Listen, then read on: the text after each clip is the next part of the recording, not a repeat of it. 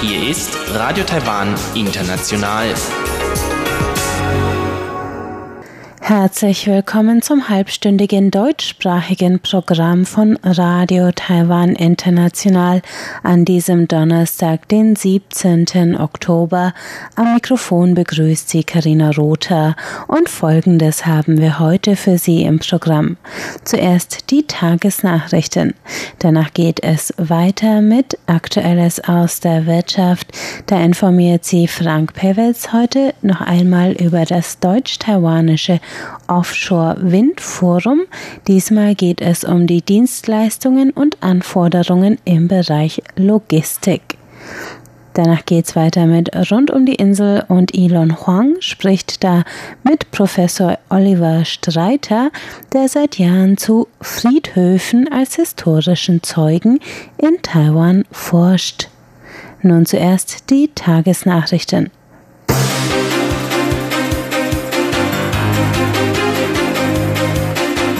Sie hören die Tagesnachrichten von Radio Taiwan International. Zuerst die Schlagzeilen. Europäische Abgeordnete gründen Formosa Club, Außenministerium Meilenstein. Außenministerium enttäuscht über Diors Ein-China-Äußerung und Wissenschaftsministerium stellt neuen Supercomputer vor. Die Meldungen im Einzelnen. Das Außenministerium hat heute die Einrichtung des Formosa Club als Partei- und länderübergreifende Austauschplattform europäischer Parlamentarier als wichtigen Meilenstein für die taiwanisch-europäischen Beziehungen bezeichnet. Taiwan-freundlich gesinnte Abgeordnete des deutschen, französischen, britischen und des Europäischen Parlaments hatten die Gründung einer gemeinsamen Plattform im Juli vorgeschlagen. Der Formosa Club wurde gestern in Brüssel feierlich ins Leben gerufen. Erklärtes Ziel ist es, mit vereinten Kräften Taiwans internationale Partizipation im Angesicht wachsender Druckausübung seitens Chinas zu fördern. Das Außenministerium äußerte die Hoffnung, dass die Plattform der europäischen Abgeordneten zur zentralen Kraft in der internationalen Unterstützung Taiwans werden wird. Zudem wolle man die Zusammenarbeit und die Handelsbeziehungen mit Europa stärken. Das Außenministerium hat heute Bestürzung geäußert über die Stellungnahme Diors, es unterstütze die Ein-China-Politik der Volksrepublik China. Das französische Modeunternehmen hatte sich heute öffentlich für eine Landkarte entschuldigt, die China ohne Taiwan zeigte. Die Karte hatte ein Vertreter der Firma gestern während einer Präsentation vor Studenten der Zhejiang Gongshang Universität in China genutzt. Die Firma wurde daraufhin im chinesischen Internet heftig kritisiert. Das Außenministerium verurteilte heute die Gängelung internationaler Unternehmen durch China und sagte, die internationale Gemeinschaft müsse diese Druckausübung erkennen und Maßnahmen dagegen ergreifen. Außenministeriumssprecherin Joanne O oh sagte zudem, internationale Konzerne sollten in politischen Angelegenheiten keine Position beziehen. Das Nationale Angewandte Forschungslabor des Wissenschaftsministeriums hat angekündigt, dass ihr jüngstes Hochleistungscomputersystem Taiwan Computing Cloud TWCC ab Oktober in die kommerzielle Nutzung eintritt. Das zusammen mit den Kommunikationsunternehmen Taiwan Mobile, Quanta Computer und Asus entwickelte TWCC wird seit Mai getestet.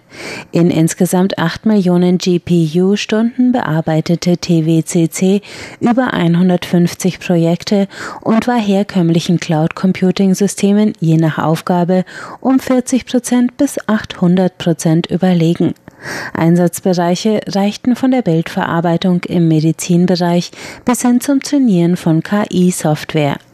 Die Hälfte der Leistungskapazität von TWCC wird ab Oktober für Forschungsprojekte zur Verfügung stehen, die andere Hälfte der Industrie. Mit einem Preis von umgerechnet ca. 2,40 Euro pro GPU-Stunde ist TWCC das weltweit günstigste kommerzielle Cloud Computing System. Vizewissenschaftsminister Xu Yo-jin lobte das neue Produkt und sagte, es könne im internationalen Vergleich mithalten. Präsidentin Tsai Ing-wen hat heute Morgen eine dänische Delegation unter der Leitung von Vize-Parlamentspräsidentin Pia Kjærsgaard empfangen. In ihrer Begrüßungsrede betonte Tsai die Bedeutung der dänisch-taiwanischen Kooperation beim Aufbau des Offshore-Windenergiesektors in Taiwan. Tsai nannte den dänischen Exportkreditfonds einen wichtigen Partner, dessen Investitionen und Expertise Taiwan dabei helfen werden, bis 2025 20 Prozent des Strombedarfs aus erneuerbaren Energien zu decken. Tsai sagte, Neben grüner Energie ist Dänemark auch in den Bereichen Umweltschutz, Innovation und Design, Altenpflege, Landwirtschaft und Tierfutter weit entwickelt. Wir hoffen, unsere Kooperation mit Dänemark in allen Bereichen weiter zu stärken und gemeinsam den asiatischen Markt auszubauen. Die Präsidentin dankte zudem Kiersgaard für ihre langjährige Freundschaft mit Taiwan. In den 32 Jahren seit Kiersgaards ersten Besuch habe sich die Partnerbeziehung beider Länder weiter vertieft. Der tschechische Senator Pavel Fischer hat in einem gestrigen Interview mit Taiwans zentraler Nachrichtenagentur CNA betont, Tschechien müsse in seiner China-Politik noch selbstbewusster auftreten, um Demokratie und Freiheit voranzubringen. Die Äußerung kam eine Woche nach der Entscheidung der Prager Stadtregierung, die Städtepartnerschaft mit Peking zu suspendieren. Der Entschluss kam nach anhaltenden Unstimmigkeiten zwischen China und Prag Vertrag über die Auslegung der Ein-China-Politik. Der Senator sagte CNA gegenüber, Taiwan sei ein wichtiger Investor in Tschechien. Die Beziehung der beiden Länder sei eng. Das Interview fand im Anschluss des Besuchs von Taiwans Vize-Außenminister Xu Zhijian bei dem Komitee für Außenpolitik, Verteidigung und Sicherheit des tschechischen Senats statt. Fischer ist der Komiteevorsitzende. Der mobile Bezahldienst Taiwan Pay hat heute erstmals auf einer Pressekonferenz seine vergleichsweise schwache Performance verteidigt. Taiwan Pay stünde nicht in Konkurrenz mit den Marktführern Apple Pay, Google Pay und Samsung Pay, sagte der Vorstandsvorsitzende von Taiwan Pay, Lin Guoliang. Es richte sich an Kleinunternehmer mit dem Ziel, mobiles Bezahlen für alle zugänglich zu machen. Die internationalen Bezahlkonzerne hatten sich 2017 auf dem taiwanischen Markt des mobilen Bezahlens etabliert. Die Regierung beschloss daraufhin, eine Verbreitungsquote mobilen Bezahlens von 90 Prozent für 2025 anzustreben. Taiwan Pay wurde 2017 auf Bestreben des Finanzministeriums zu diesem Zweck eingerichtet. Laut eigenen Angaben wird es von 90.000 Kleinunternehmern in ganz Taiwan genutzt. Bis September wurden insgesamt umgerechnet ca. 1,5 Milliarden Euro durch den Bezahlservice transferiert, eine Verdreifachung im Vergleich zur Vorjahresbilanz. Lin Guoliang sagte, die Rolle von Taiwan Pay sei es, ein niedrigschwelliger Anbieter mobilen Bezahlens zu sein, der auch sozial schwächeren Individuen zugänglich ist. Kommen wir zur Börse. Der TAIEX hat heute 0,22 Prozent oder 24 Punkte im Plus geschlossen, bei einem Abschlusskurs von 11.186 Punkten. Das Handelsvolumen betrug 121 Milliarden Taiwan-Dollar oder 3,97 Milliarden US-Dollar. Es folgt das Wetter.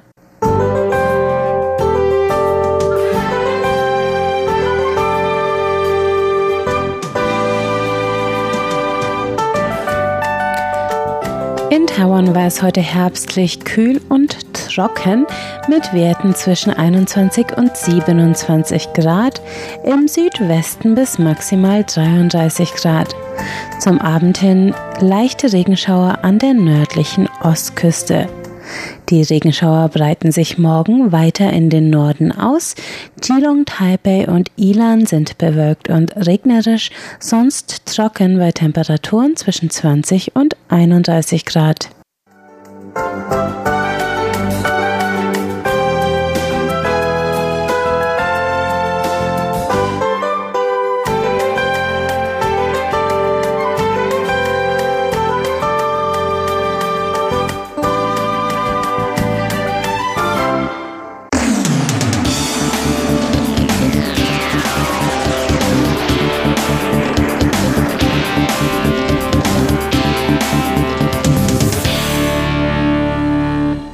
Heute wenden wir uns im letzten Teil der auf dem deutsch-taiwanischen Offshore-Windforum dargestellten Dienstleistungen deutscher Mittelbetriebe dem Logistiksektor zu. Dieser Bereich unterscheidet sich im Offshore-Windsektor deutlich von herkömmlichen reinen Frachtlogistikern. Mit Renus Logistik war einer der führenden Logistiker für Offshore-Windprojekte vor Ort. Renus ist auch schon seit längerem in Taiwan und arbeitete schon seit langem mit den großen Entwicklern und Betreibern von Offshore-Windparks zusammen. Von Renus Logistik Logistics war Klaus Badenhagen vor Ort, der über die Dienstleistung und den dreiphasigen Aufbau von Windanlagen berichtete. Dem spielen zeitliche Koordinierung der Prozessabläufe in einem teils recht rauen Umfeld eine überragende Rolle. Each vessel in each port needs an agent jedes Schiff in jedem Hafen benötigt einen Agenten, der sich um das Löschen der Waren und dem Wechsel von Schiffsbesetzungen kümmert. Dazu gehört die Bereitstellung von Spezialausrüstung, Trinkwasser etc. Die von uns verwalteten Container sehen zwar wie ganz normale aus, sind aber zertifizierte Container, die deutlich stärkeren Kräften ausgesetzt sind. Wir sind der erste Anbieter, der hier in Taiwan solche Spezialausrüstung anbietet und eröffnen im nächsten Monat ein Taichung ein Containerdepot. In Taichung Port Ferner entstehen bei der Errichtung von Windturbinen große Abfallmengen, zum Teil gefährlicher oder schädlicher Müll, der zurück an Land gebracht werden muss. Auch der Transport der Besatzungen spielt eine wichtige Rolle. Der Transport von Schiffscrews mit Passagiertransportschiffen wird gerade in der Anfangsphase groß sein. Da in der ersten Phase die Windparks dicht vor der Küste liegen, macht der Einsatz von Hubschraubern keinen Sinn. Andererseits sind in Taiwan für den Personentransport auch keine passenden Hubschrauber vorhanden. Weiterhin kümmern wir uns um Unterkunft und Rücktransfer an Land, überprüfen Zertifikate und führen bei Bedarf auch Alkohol- und Drogentests durch. Alles wird dokumentiert. In der zweiten Phase kümmert man sich auch um die Behandlung der Kabel, spult sie an Bord auf und beseitigt dann den Kabelmüll. Ab Entfernungen von 50 Kilometern vom Ufer ist der Schiffstransport nicht mehr sinnvoll. Man würde zu viel Transferzeit verlieren. Stattdessen setzt man für größere Entfernungen Hubschrauber ein. Täglich müssen 150 bis 160 Personen von einer Plattform hin und her geflogen werden. Renos Logistics ist dabei das einzige Unternehmen, welches gegen eine Fixsumme die Frachtversorgung der Plattform anbietet. Eine recht kostspielige Angelegenheit. In Deutschland kostet jede Tour 32 bis 33.000 Euro. Man bietet daher die Dienstleistungen für mehrere Unternehmen gleichzeitig an, wodurch die Kosten dann auf ein Drittel oder Viertel fallen, worüber alle erfreut sind. Weiter wird auch die Versorgung der Plattform mit Wasser und Unterkunft und für die Müllentsorgung mit Plattformverpflegungsschiffen gesorgt. Auch die Überprüfung der Fundamente durch Taucher gehört zu den Plattformdienstleistungen. Sämtliche Betreiber und Entwickler in Europa arbeiten mit Renus zusammen. Doch wie zuversichtlich zeigt sich Renus, dieses Modell auch hier in Taiwan eins zu eins umsetzen zu können? Wo liegen die größten Herausforderungen? Teilweise kann man Sachen übernehmen, doch muss man immer die Herausforderungen an die Lokalisierung berücksichtigen. Nicht jedes Schiff ist einsetzbar, nicht jedes gewünschte Gerät ist vorhanden. Insbesondere was die Schiffe angeht, sehe ich hier eine Herausforderung. Wir halten gegenwärtig ständig Ausschau nach Plattformbelieferungsschiffen, welche die Auflagen erfüllen. Einige gibt es in Gauchung, doch unglücklicherweise haben sie nicht die Flagge Taiwans und auch keine Crew aus Taiwan. Wir sprachen mit den Besitzern, dass sie bei Bedarf die Schiffe nach Taiwan senden wollen. Die drei großen Herausforderungen sind also verfügbare Boote, zweitens die Fachkräfte zu finden, was ein echtes Anliegen ist und drittens gibt es einen dringenden Zeitplan, für den entsprechende Kardinalbojen gebraucht werden. Man könnte sie lokal einschließlich Kette und Absinker in sechs Monaten produzieren. Diese sind allerdings aus Stahl und nicht abbaubar, daher schwer zu transportieren. Die von uns verwendeten sind aus Kunststoff und können abgebaut und leicht in Containern verstaut werden. Made of, uh, plastic, at least, uh, eine der großen Fragen und Herausforderungen beim Aufbau der Offshore-Windenergie ist die Verfügbarkeit von Lieferketten, die hier in Taiwan erst aufgebaut werden müssen. Dies ist mit Wissens- und Technologietransfer verbunden. Auch Ausbildungszeiten kommen hinzu. Hinzu kommen gewisse Qualitätsrisiken und den möglichen Aufbau von Konkurrenz. Gleichzeitig bietet aber eine vollständige Lieferkette vor Ort, dazu gehören auch Dienstleistungen, deutliche Kosteneinsparungen und auch Zeitgewinn. Die Ausbildung von lokalen Fachkräften ist daher für einen ökonomisch erfolgreichen Betrieb ebenfalls unverzichtbar. Die stetige Entsendung von Experten aus dem Ausland zu teuer. Notwendige Vorbedingung ist dafür natürlich ein Investitionsanreiz, die Zuversicht in eine positive Geschäftsentwicklung, einer Gewinnmarge, die im Ausland wegen der erhöhten Risiken und Anforderungen wohl höher als zu Hause sein muss. Doch wie kann man die lokalen Werteketten in diese Offshore-Projekte integrieren. Dazu Daniel Goodorp von der DEIA Solutions GmbH, einem Berater, technischen Dienstleister und Zertifizierer im Bereich erneuerbaren Energien. I think a good way to do that from uh, one point of view private-public partnerships ich denke, ein guter Ansatz, dies umzusetzen, wären PPP-Projekte, Public-Private Partnership, in dem sich taiwanische Unternehmen mit den höchstwahrscheinlich ausländischen Industrien zusammenschließen und diese Projekte dann gemeinsam entwickeln. Diese werden dann für einen bestimmten Zeitraum betrieben, um zu sehen, wie die Technologie arbeitet, wie man sie wartet, instand hält und betreibt. Später wird das Projekt dann den lokalen Unternehmen übergeben. Dies erfolgt nach dem BOT-Schema Build, Operate und Transfer, also aufbauen, betreiben, übergeben. Dies ist ein recht nachhaltiger Ansatz, denn man stellt von Anfang an sicher, dass diejenigen, welche die Technologie zur Verfügung stellen, für einen Zeitraum für den Betrieb verantwortlich sind, dabei die lokale Lieferkette integrieren, die lokalen Unternehmen für den Betrieb des Projektes ausbilden und letztlich mit dem in der Zeit entwickelten Wissen und Fähigkeiten dann selbst betreiben. PPP-Projekte können bei verschiedenen Voraussetzungen sinnvoll zum Einsatz kommen. Einmal, wenn der Staat nicht in der Lage ist, bestimmte Dienstleistungen anzubieten, beziehungsweise diese nur deutlich teurer erbracht werden können. Weiter denkbar wären Budgetprobleme, die ein Projekt unmöglich machen. Stattdessen sucht man dann einen privaten Anbieter, der sowohl Kapitalgeber als auch für einen bestimmten Zeitraum Betreiber des Projektes ist. Meist wird von beiden Seiten ein bestimmter Preis oder eine bestimmte Abnahmemenge garantiert, beziehungsweise bestimmte Bandbreiten gesetzt. Nach Ablauf des vereinbarten Zeitraumes geht das Projekt dann an den Staat über. PPP-Projekte kommen oft beim Auf- und Ausbau öffentlicher und kostspieliger Infrastruktur zum Einsatz. Taiwans erstes größeres PPP-Projekt ist bzw. war die Hochgeschwindigkeitsbahn, die anfangs von einem privaten Konsortium mit 15 Milliarden US-Dollar finanziert wurde. 3,5 Milliarden US-Dollar stellte der Staat zur Verfügung.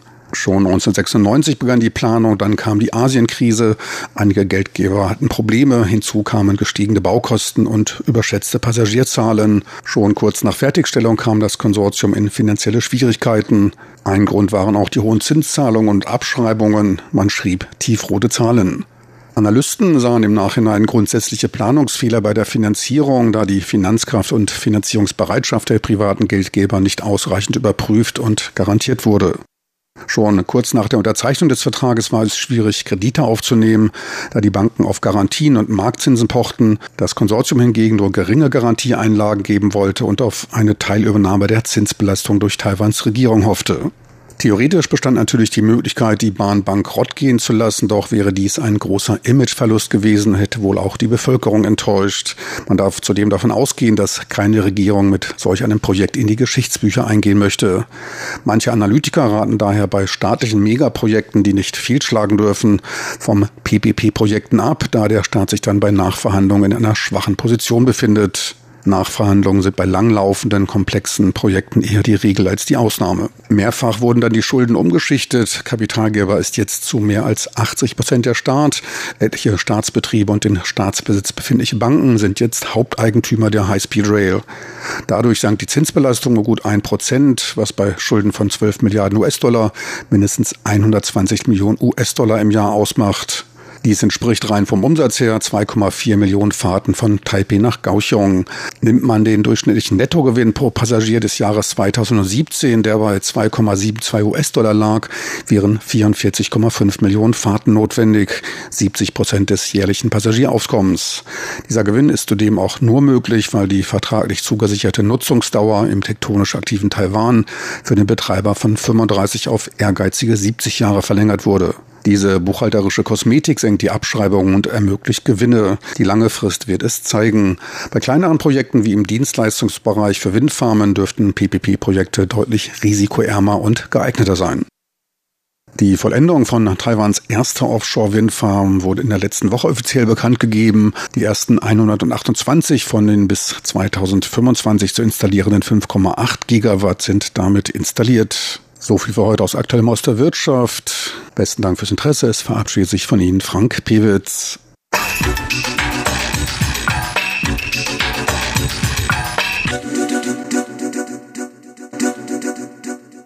Das war Aktuelles aus der Wirtschaft. Jetzt geht es weiter mit Rund um die Insel und Elon Huang. Herzlich willkommen, liebe Hörerinnen und Hörer Heute geht es weiter mit dem letzten Teil meines Gespräches mit Professor Oliver Streiter, der sich seit etwa zwölf Jahren der Erforschung taiwanischer Friedhöfe und Gräber gewidmet hat. Ich habe diese Interviews mit Professor Streiter Friedhöfe bedrohte Zeugen der Geschichte genannt. Denn tatsächlich droht vielen traditionellen Friedhöfen in Taiwan aus verschiedenen Gründen die Zerstörung. Und Professor Streiter gehört zu den Personen, die zum einen versuchen, diese Zerstörung zu verhindern oder, wenn es sich nicht verhindern lässt, noch so viel wie möglich der wertvollen Informationen, die in diesen Friedhöfen verborgen sind, zu sammeln. Über diese Bemühungen und die Probleme, die sich dabei ergeben, soll es im heutigen letzten Teil unseres Gespräches gehen. Und sind Sie mit Ihren Bemühungen jetzt da alleine oder gibt es da eben auch inzwischen ja, eine breitere, nicht Bevölkerung, aber eine Gemeinschaft, die sich für die Friedhöfe einsetzt? Ja, irgendwo dazwischen. Also im Grunde bin ich alleine, aber es gibt natürlich auch Leute, die tapfer dafür kämpfen, aber wenn man das dann numerisch ausdrückt an der Hand, dann gibt es in Tainan, wo dieser Friedhof, ähm, ich sag jetzt mal, geschändet wird, von der Stadt geschändet wird, ähm, gibt es vielleicht 10 oder 15 Leute, die sich damit mit dem Thema beschäftigen und dann gibt es fünf, die ganz intensiv daran arbeiten und zwei vielleicht, die noch intensiver daran arbeiten. Ähm, gesehen auf die Gesamtbevölkerung ist das natürlich nichts. Ist das ähm, der Grund dafür ist ähm, der Grund für den Grund, ja. Also ein Grund dafür ist natürlich, dass Leute sehr wenig über ihren Friedhof wissen. Obwohl sie jedes Jahr zu Chiming zum Friedhof gehen, gehen sie sozusagen nur, ohne rechts und links zu gucken, zu dem Grab von Opa und Oma und ähm, dann gehen sie wieder zurück, weil der Friedhof natürlich tendenziell gefährlich ist. Ähm, ansonsten wird das ganze Gebiet gemieden und so weiter. Was man aber feststellen kann, man muss nur irgendjemanden nehmen und mit dem über den Friedhof gehen und dann sagen hier und da und da und guck mal hier und, und dann sagen Leute immer, oh, das ist ja interessant, das habe ich ja gar nicht gewusst. Guck mal da, da gibt es ja auch und so. Und so plötzlich, ja, und plötzlich tut sich dann so eine Tür auf und Leute äh, fangen an, das zu begreifen, was da eigentlich, was da eigentlich vorhanden ist und und äh, und dann äh, und das müsste halt eigentlich viel öfter geschehen. Aber es ist fast schon zu spät. Äh, ab und zu gebe ich immer wieder einen Vortrag und dann baue ich das Wort Requiem ein und so. Also wir, wir singen gerade in Taiwan ein Requiem auf die Friedhöfe. Das heißt, ähm, im Moment wird der wichtigste und älteste und einer der letzten großen Friedhöfe in Taiwan von der Regierung in Tainan ähm, ich habe gesagt, geschändet und, und nur wenige Leute verstehen, was da eigentlich passiert. Wenn irgendein äh, altes Haus abger abgerissen wird, was ebenso tragisch ist, irgendein Sanhuyen, ein traditionelles Fujian-Haus, dann gibt es sofort viel mehr Leute, die auf die Straße gehen und, und da protestieren. Beim Friedhof passiert im Allgemeinen, im Allgemeinen wenig. Äh, man stellt sich vor, in Paris würde jetzt Père Lachaise einfach abgerissen. Einfach so, um dann man weiß nicht genau, ob man da jetzt einen Park macht oder ob man da einen Parkplatz macht. Oder es wird dann erst ein Erst wird dann üblicherweise in Taiwan ein Park und dann wird eine Ecke zum Parkplatz gemacht, wie zum Beispiel in Xinjiang die Gongmu im, ersten äh, Friedhof von, von Xinjiang. Auch ein sehr alter, sehr großer Friedhof. Wurde erst gesagt, wir machen einen Park und dann wurde ein Park gemacht und dann wurde erstmal so ein Parkplatz für die Polizei gemacht und äh, der Park hat auch nur einen Weg, der geht ganz gerade Richtung Autobahn. Da denkt man sich, was, wer soll auf diesem Weg jetzt äh, einspurig in Richtung Autobahn laufen? Das ist doch kein Park. Hm. Äh, das ist nur ein angeblicher Park. Und jetzt hat die Regierung in Xinjiang natürlich gesagt, ähm, ja, wir, wir bauen das jetzt um und da kommt jetzt, äh, wird die Industrie angesiedelt. Das heißt, äh, da wird, die, wird auch die Bevölkerung von, von, die um den Friedhof herum lebt, regelrecht beschissen. Erst wird dann erzählt, wir machen einen Park und dann sind die Leute natürlich dafür und sagen, oh schön, dann können wir abends spazieren gehen. Jetzt kommt da eine Industrieansiedlung hin. Und die Regierungen kämpfen aus, ich, aus einer Dynamik, die ich, oder aus einer Motivation, die ich nicht genau verstehe, mit legalen und illegalen Mitteln oder mit fast legalen Mitteln. Das kann man ja ruhig so sagen. Zum Beispiel äh, gibt es ja Verordnungen, um äh, die Umgebung oder den Einfluss einer baulichen Maßnahme auf eine Umgebung festzustellen, so ein Environmental Assessment irgendwie, sowas. Und da gibt es dann Größenvorschriften. So, wie hat das die Chinesian-Regierung gemacht? Sie hat den Friedhof unterteilt in zwei Teile und jeder Teil ist kleiner als das, was sozusagen unter die Gesetzesvorlage fällt. Und haben dann da eine Jahresfrist von zwei Jahren zwischengelegt. Das heißt, sie haben erst das halb halbiert und dann haben die eine Hälfte abgehauen und da war kein, kein, keine besondere Maßnahme nötig, um festzustellen, was, wie das jetzt die Umwelt beeinflusst. Und dann nach zwei Jahren haben sie die andere Hälfte gemacht. Das mag im Worte des Gesetzes sein, aber es ist sicherlich nicht im Sinne des Gesetzes. Und es gibt aber auch keinen, der die Stadt verklagt. Wer soll, jetzt, wer soll jetzt da klagen? Soll ich klagen? Ich hab, kann, die, kann die Anwaltskosten nicht tragen. Niemand wird die Anwaltskosten tragen wollen. Ähm, auch die Stadt Heinern hat zum Beispiel ähm, so, ein, so, so eine Umweltanalyse gemacht diese Umweltanalysen, die ähneln sich alle. Scheinbar werden die sozusagen, haben die eine Firma, die für alles Mögliche immer die Umweltanalyse macht und ähm, äh, ja, ungefähr das Gleiche. Und da stehen dann so Sätze drin, wie die Vögel fliegen sowieso weg. Das heißt, wenn es ein Gebiet gibt, wo, wo es irgendwelche geschützten Vögel gibt, das macht nichts, weil die ja sowieso wegfliegen. Ja, und das sind dann so die Argumente, oder, die dann gebraucht werden, um den Friedhof dann wegzumachen. Es gibt wenige Tapfere, die jetzt zum Beispiel in Tainan sich darum bemühen, um festzustellen, was gibt es denn für Tiere eigentlich?